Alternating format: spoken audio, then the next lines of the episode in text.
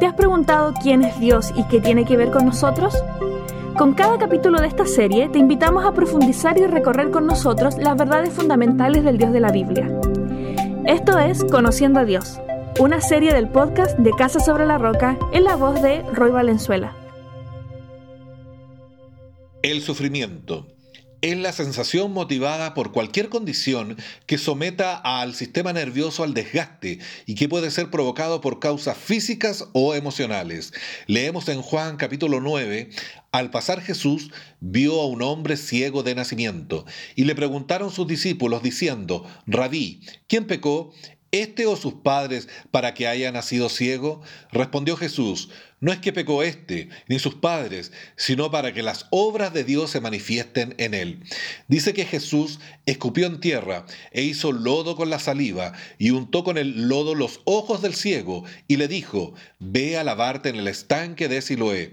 Fue entonces y se lavó y regresó viendo. Entonces los vecinos y los que antes le habían visto que era ciego decían, ¿no es este el que se sentaba y mendigaba? Unos decían, Él es, y otros, a Él se parece. Él decía, Yo soy. Y le dijeron, ¿Cómo te fueron abiertos los ojos? Respondió él y dijo, Aquel hombre que se llama Jesús hizo lodo, me untó los ojos y me dijo, Ve al Siloé y lávate. Y fui y me lavé y recibí la vista. Entonces le dijeron, ¿Dónde está él? Él dijo, No sé.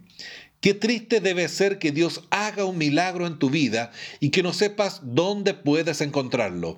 Y esta era la misma situación que estaba viviendo este ciego. Había recuperado su vista, pero aún así no sabía dónde estaba Jesús. Finalmente tuvo que ser Jesús que al escuchar que había gente interrogando a aquel hombre sobre el milagro, que se le acercó nuevamente y le hizo una pregunta clave que cambiaría el destino de la vida de aquel el hombre, ya que leemos más adelante que oyó Jesús que le habían expulsado y hallándole le dijo, ¿crees tú en el Hijo de Dios? Respondió él y dijo, ¿quién es, Señor, para que crea en él? Le dijo Jesús, pues le has visto, y el que habla contigo, él es. Y él dijo, creo, Señor, y le adoró. Hace unos años atrás escuché una historia que llamó mucho mi atención. Se hacía mención de una mujer en Estados Unidos que padecía un extraño mal el cual no le permitía sentir dolor.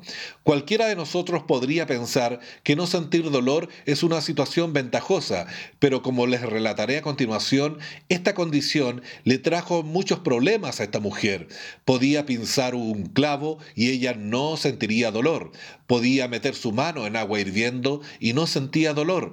Podía golpearse su dedo con un martillo y no sentía dolor. El hecho que no sintiera dolor no significaba que no padeciera las consecuencias de las heridas causadas, ya sea infecciones o quemaduras en la piel. Entonces podemos ver que el dolor actúa como un medio de defensa para evitarnos un mal mayor.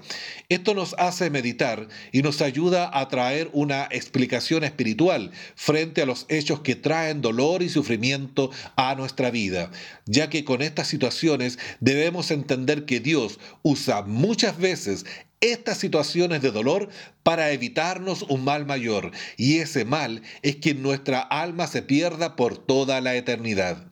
Amigo o amiga que me escuchas, si estás en sufrimiento, no pretendo dar una justificación teológica a lo que estás padeciendo, sino más bien ayudarte a que puedas mirar a Jesús que ya desde hace mucho tiempo te está llamando y ha obrado en ti de diferentes maneras, pero como el hombre ciego dijo, aquel hombre que se llama Jesús, lo cual indica que para aquel ciego era un desconocido, ya que solo sabía el nombre de quien lo había sanado y no lograba ver dónde estaba Jesús.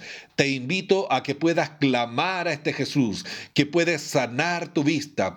Pídele a Jesús que haga ese lodo y lávate en las corrientes de aguas que brotan para vida eterna, para que puedas ver por toda la eternidad.